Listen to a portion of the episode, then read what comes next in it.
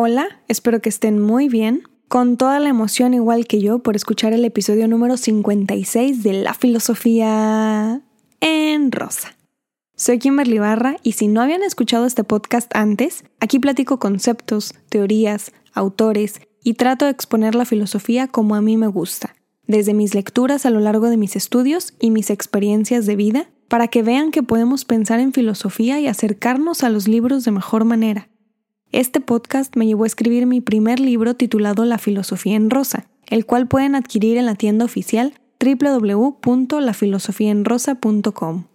Estos últimos días, desde que salió mi libro a la venta y hace apenas dos semanas, he pensado bastante sobre el destino, muchísimo. Me he preguntado si la vida me tenía esto preparado, porque definitivamente jamás lo imaginé. Así que decidí hacer el episodio número 56 sobre el destino, y con esto podemos pasar al tema de hoy. Ustedes que me escuchan, aunque no puedan responderme por este medio, ¿qué entienden por destino? Mucho más allá de lo que nos han enseñado social y culturalmente. Más allá de tener un chip en automático al decir, las cosas pasan por algo. ¿Qué entienden por destino? ¿Será que nuestra vida tiene un destino escrito? ¿Algo particular para cada persona? Aparte de saber que nuestro destino 100% seguro es la muerte, este intermedio entre el día que nacemos y el día que morimos, esta cosa llamada vida, estará destinada a algún fin para cada uno de nosotros. Cuando me han pasado cosas buenas en la vida, mi familia me premia diciendo, te lo mereces porque has trabajado para tenerlo. Me dan los créditos a mí justo por mi trabajo. Pero cuando algo malo me sucede, cuando algo desafortunado como un accidente automovilístico, una enfermedad, cuando solicité posgrados que no se dieron por la pandemia, me acercaba a mi familia y su respuesta era, las cosas pasan por algo. Mi mamá siempre me dice que las cosas pasan por algo, y no sé si ella cree que la vida funciona así o simplemente quiere que me sienta mejor. ¿Y saben qué? No soporto en lo absoluto esa respuesta. No soporto que llenen con un comentario condescendiente solo para hacerme sentir bien en un momento de la vida donde el trago que debo dar es amargo.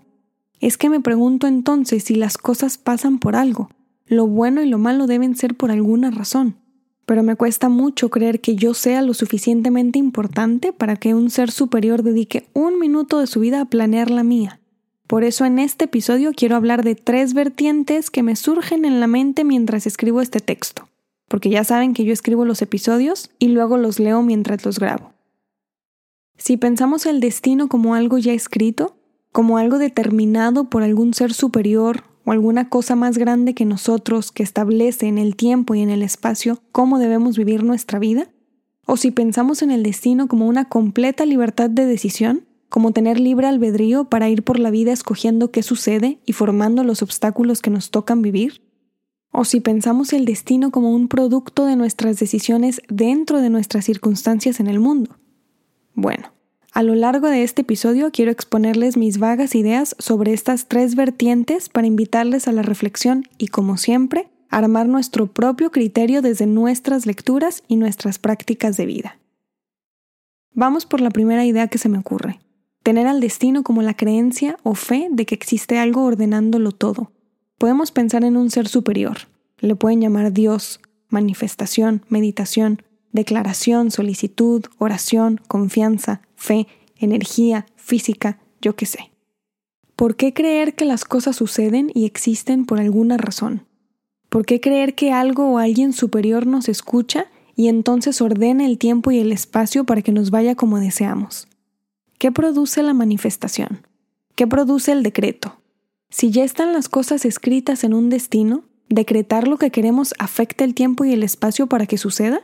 O sea que aquello que no se me ha dado a pesar de mis esfuerzos y mi trabajo es porque no lo decreté o no le pedí a Dios que sucediera así. Estoy apenas en la idea donde podemos creer que el destino lo forma algo o alguien fuera de nosotros mismos. Si yo creo que el destino ya está escrito, entonces no tiene caso que le pida a Dios por mi salud, o por mi seguridad, o por mi bienestar, si ya sabe qué pasará conmigo. Si el destino ya está escrito, ¿Para qué creer que las estrellas o la energía se alinean para que el mundo pause sus actividades solo porque yo le estoy pidiendo algo? Ni siquiera expuesto en qué tipo de destino creo. Estoy tratando de poner en duda la creencia de que exista algo ya escrito. Soy muy escéptica a creer que pidiendo o decretando las cosas se van a dar. porque puedo pasarme la vida entera pidiendo y pidiendo y pidiendo y orando y rezando y manifestando y trabajando para que algo que deseo se dé y puede no darse jamás. ¿Y qué sentido tendría mi vida si llego a los 80 años y siempre pedí y trabajé por algo que no se dio? ¿Cuántas personas a lo largo de la humanidad no vivieron una vida extremadamente horrible, donde fueron violentadas cada día, torturadas, maltratadas, ultrajadas y seguramente pedían cada maldito día dejar de sufrir y manifestaban y decretaban que eso se acabara, pero eso solo se acabó el día de su muerte. ¿Qué sentido tuvo que una persona en alguna situación así decretara algo? O el sentido de la vida está en creer que todo pasa por algo y las cosas suceden porque Dios así lo quiso, o el universo así lo decretó para mí.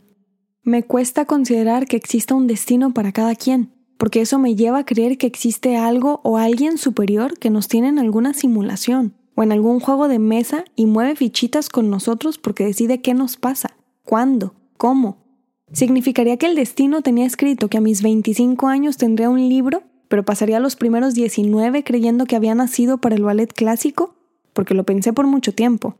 Y piensen ustedes en alguna situación que hayan vivido donde parecía que la vida ya tenía algo escrito, y entonces toparon con pared y se dieron cuenta de que no, que a pesar de haber hecho algo por muchos años y con mucho esfuerzo, la vida les metió una curva sin avisar y entonces el destino tenía preparada otra cosa. ¿Me preparó acabarme la vida en la disciplina del ballet para terminar siendo escritora? Me cuesta mucho comprender que mi vida funcione así. Me niego a creer que algo superior controle el tiempo y el espacio y yo sea lo suficientemente importante como para que estructure mi vida. Pensemos en la segunda idea que surgió en mi cabeza sobre el tema del destino, como el libre albedrío. Creer que cada persona en el mundo decide absolutamente todo lo que le sucede con una seguridad de anular las casualidades, el azar, la fortuna. Alguien que controle el tiempo y el espacio. Es definitivamente la idea que puedo negar con mayor rapidez. No somos libres. Lo he dicho en muchos episodios ya. Tenemos cierta libertad física, por ejemplo. Y nuestra libertad física se ve limitada con una constitución llena de reglas, normas, leyes que nos obligan a comportarnos en sociedad, aunque a muchísimas personas no les importa en lo absoluto eso. Aún rompiendo esas reglas de libertad física, tenemos limitantes en la libertad. No puedo volar solo porque me ponga a decretar aquí sentada en mi cama que voy a volar. Tampoco voy a amanecer en París simplemente porque quiero ir. Querer no es poder. Esta creencia de que querer es poder se ha reproducido en un mínimo y pequeño, en un minúsculo grupo de personas con habilidades físicas, económicas, políticas y sociales, y han tenido una vida un poco menos complicada que otras para creer que las cosas suceden solamente cuando uno quiere. Así nos damos cuenta que querer no es poder, no se puede. Muchísimas personas pueden cambiar cosas en su vida, definitivamente.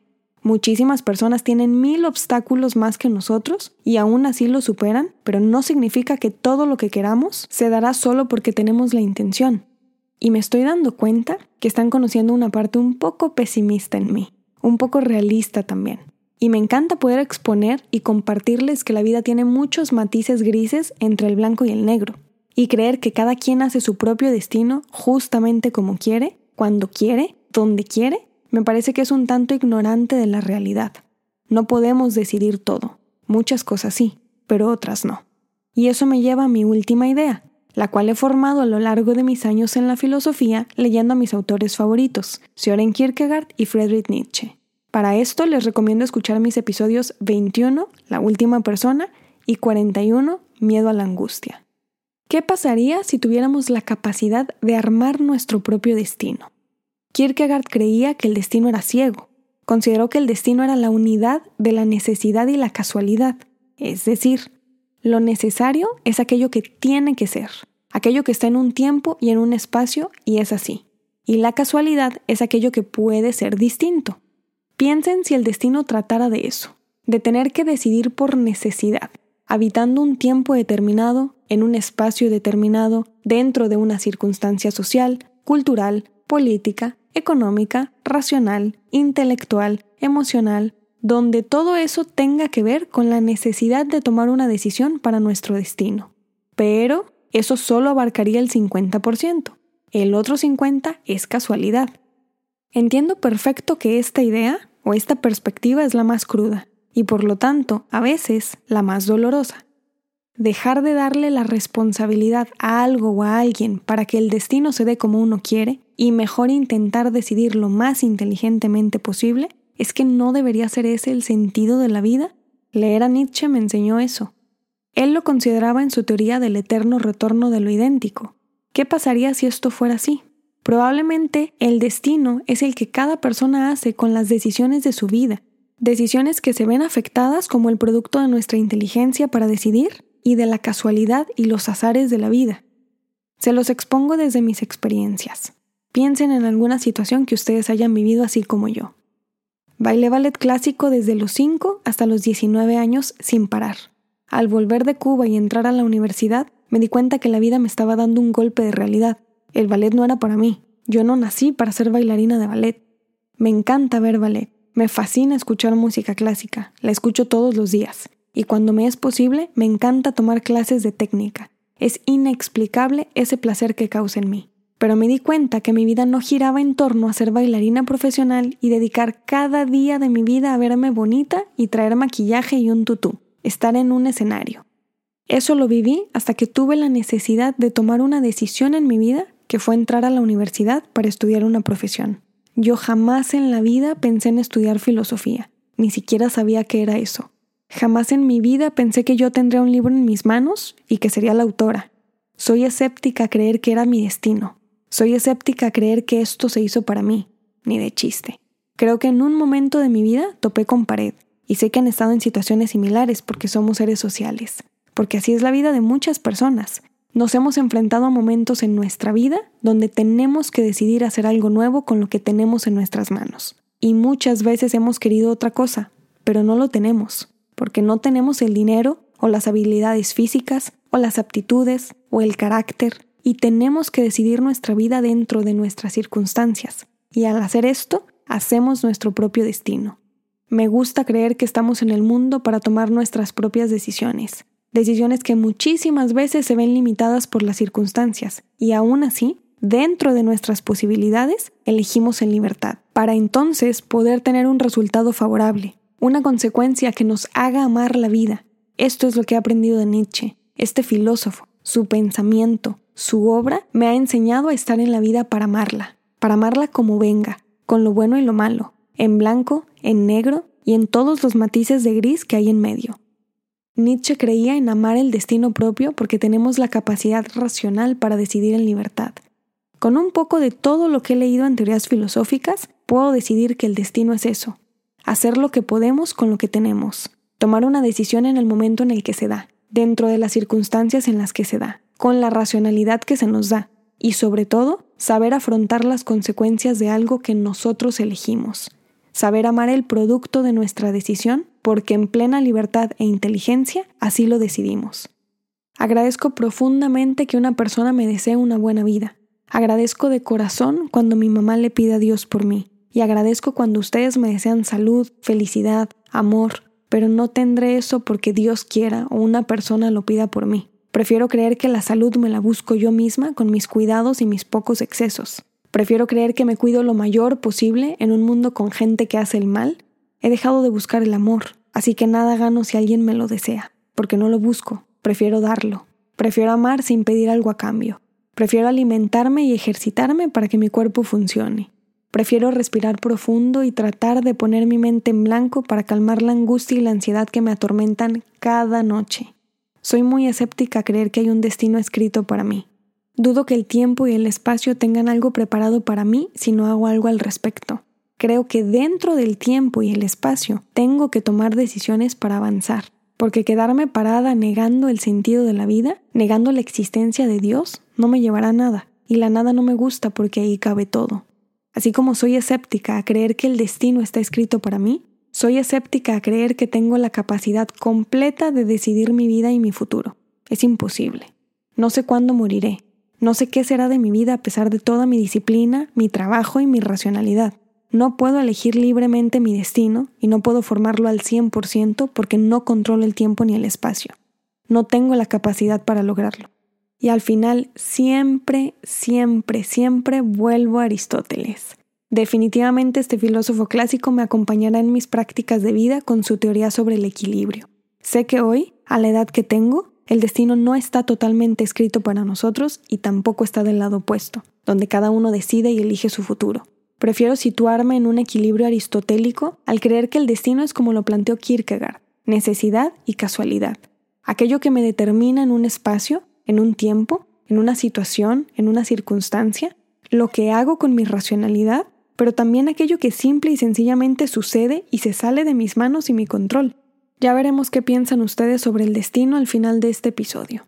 Seguramente hay muchísimos más matices. Por ahora tuve tres ideas para plantear una perspectiva y espero que les haya gustado.